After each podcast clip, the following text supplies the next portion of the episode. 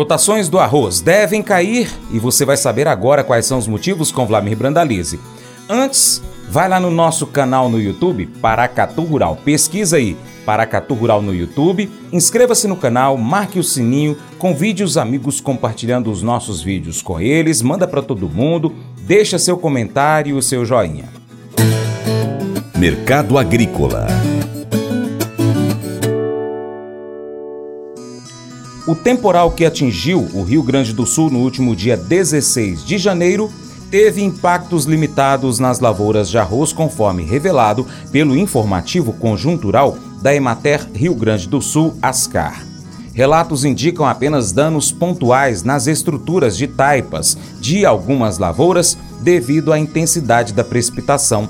Atualmente, a cultura do arroz encontra-se predominantemente na fase vegetativa exibindo boa tolerância ao acamamento. No entanto, à medida que mais áreas entram na fase reprodutiva nas próximas semanas, a exposição a ventos fortes pode resultar em danos mais significativos.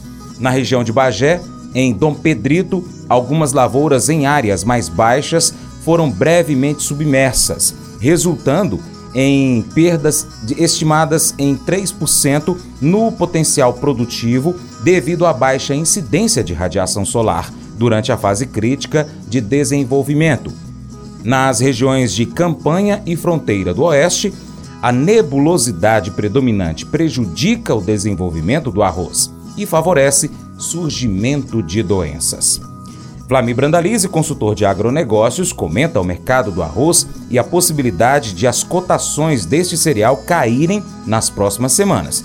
Isso se deve principalmente à proximidade da chegada da próxima safra e às indústrias que abasteceram seus estoques e não devem realizar compras por enquanto.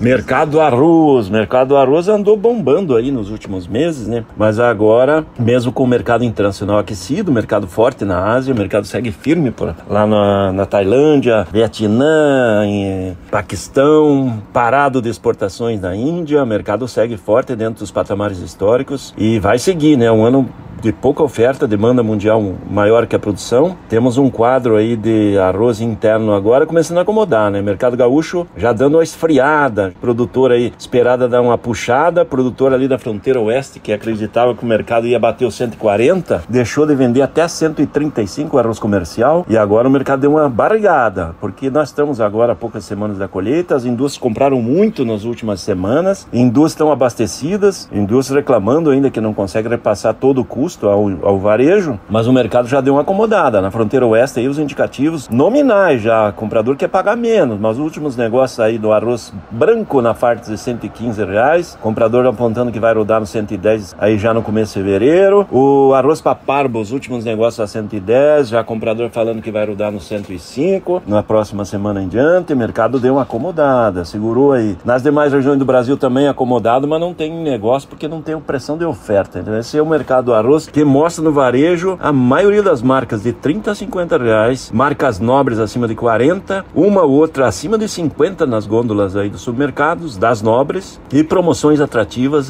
ainda abaixo de 30 reais nas gôndolas. É isso que aparece no mercado do pacote 5 quilos do arroz.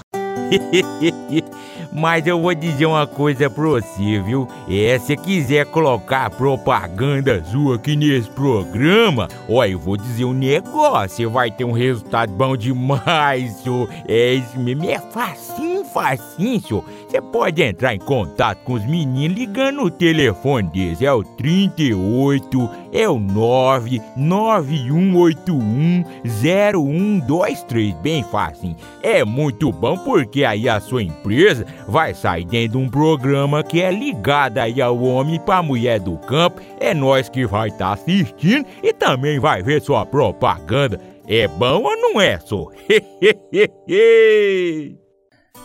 a vida fica difícil às vezes. Nessas épocas nós podemos ficar desampo... A vida fica difícil às vezes. Nessas épocas podemos ficar desapontados e querer desistir. Mas não desanime, todos nós passamos por isso. Vivemos em um mundo quebrado. Somos humanos, o que significa que haverá decepções, obstáculos, limites que teremos que enfrentar. No nosso ponto mais baixo, nós podemos querer desistir até de Deus, mas nunca devemos desistir de Deus porque Ele nunca desistirá de nós. Não importa quais as pressões o mundo coloque sobre nós, Deus sempre estará conosco. Podemos ter essa confiança por causa do amor de Jesus por todas as pessoas na terra. O amor e a compaixão de Deus por nós são novos a cada manhã. Podemos ter um novo começo, sabendo que o amor de Deus por nós nunca vai secar. Deus nos inspira e nos capacita a continuar e não desistir. Quando a gente sente vontade de desistir, a gente deve escolher dizer assim: grande é a sua fidelidade. Quando você sentir vontade de desistir de Deus, lembre-se dessas coisas poderosas.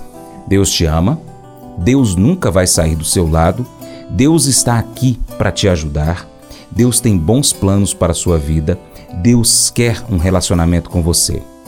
Esse devocional foi escrito por Ana, de 18 anos, do Kansas, lá nos Estados Unidos, e faz parte do plano de estudos Nunca Desista do aplicativo bíblia.com. Deus te abençoe, até o próximo encontro. Tchau, tchau.